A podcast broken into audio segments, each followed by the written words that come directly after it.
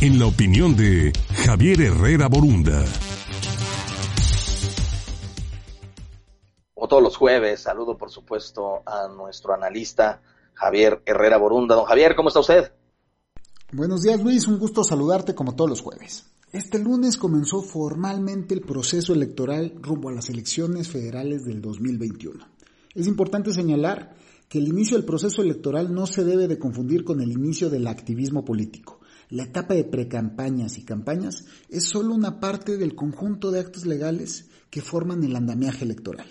El próximo año, más de 95 millones de mexicanos que estamos registrados ante el INE tendremos la posibilidad de elegir y renovar 21.638 cargos de elección popular. La pregunta sobre cómo incidirá la pandemia en las elecciones sigue en el aire.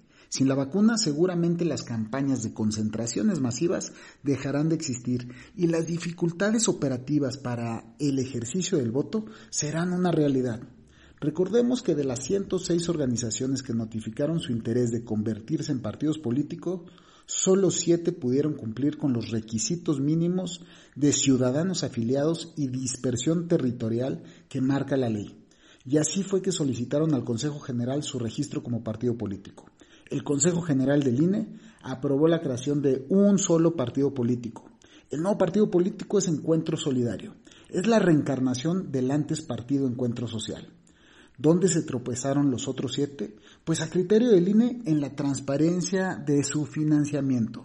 El INE señaló irregularidades en aportaciones, egresos no reportados, ingresos no comprobados e injerencia de gremios sindicales en el caso de dos de ellos. Obviamente, se impugnará la resolución ante el Tribunal Electoral del Poder Judicial de la Federación.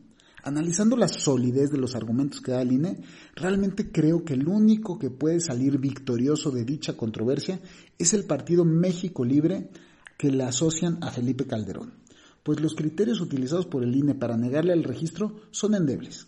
Estaremos atentos de la resolución de dichos litigios. Mientras tanto, puedo adelantar que formalmente ya comenzaron las luchas electorales y es hoy más que nunca importante que la ciudadanía participe y participe copiosamente.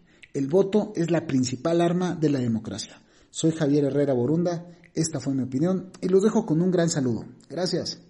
Gracias Javier, que tengas estupenda jornada y bueno, por supuesto te escucharemos el próximo jueves, Dios mediante.